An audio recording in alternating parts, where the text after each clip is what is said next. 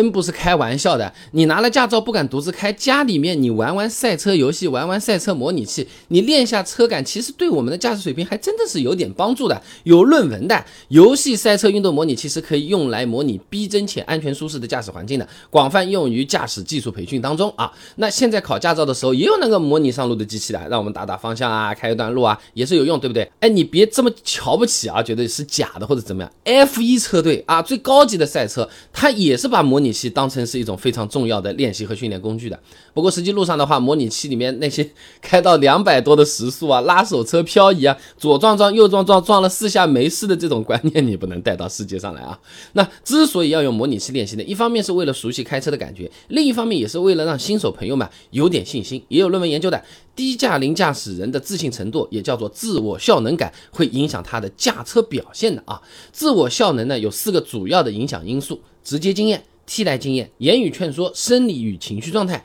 那首先就是要多练，增强信心，增加这个直接经验。哎，路段选择也有讲究的啊，像从小到大一直走的路，每天上下班的这种路啊，对新手朋友本来就很熟悉啊，不仅可以增加练习驾驶技术，还能克服恐惧，增强信心。那如果你选了一条复杂的、困难的，哎，那往往就是会夸大困难，会有这个倾向的，容易导致过分的精神紧张，反而就不合适了。所以说，像什么早晚高峰高架、闹市。市区里的小路啊，这这个你就不要拿来练车了，哎，先从简单的开始，不然你都练着啊，我这辈子不适合开车，我开车肯定要出事故的，那就麻烦了啊。那如果胆子确实也不大，那也可以使用一些外部的帮助，你比如说就找个老司机坐在副驾嘛，是吧？那这就是利用刚才讲的后面三个影响因素了。老司机可以利用他的经验提前预判危险情况，提醒新手朋友们避免事故的发生。而且有个情绪稳定的老司机在副驾，不少新手朋友啊开车的时候心情也会更好，也算是变相增。强信心了，千万注意叫情绪稳定啊！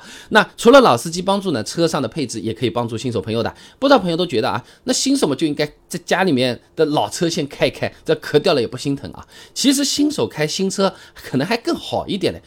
新的车子嘛，那辅助配置一般会多一点。时代科技在进步的，也是有利于我们增强信心的。你比如停车啊，后面车子看不清楚，倒车雷达、倒车影像都可以提醒我们车距还有多少。如果有三三六零影像的，那就有可能更加方便了啊。还有变道辅助啊、盲区提醒等等这种配置，本来我就很紧张，没注意到这个盲区有车或者怎么样，我打灯想变道或者怎么样啊，都是有提醒，帮助越多越好嘛。呃，我刚刚是个新手，开手动挡紧张还开自动挡紧张，你就这么想好这个问题嘛，对吧？那有路的数据啊，新手朋友开到五千公里的累计驾驶里程呢，安全态度会开始由负面转向正面趋势，危险行为和事故率呢也是由增长转为减少的趋势。这个时候啊，差不多就可以独自上路开一些不熟悉的路程了啊。那新手开车上路呢，适应起来还是比较快的。最头疼的其实是停车了，开开没那么难，倒库啊、侧方移车啊，这这种停车方式对新手来说简直就是两招。大三，那驾校里教的方法完全不管用的呀。那怎么样快速的学会倒车、侧方停车呢？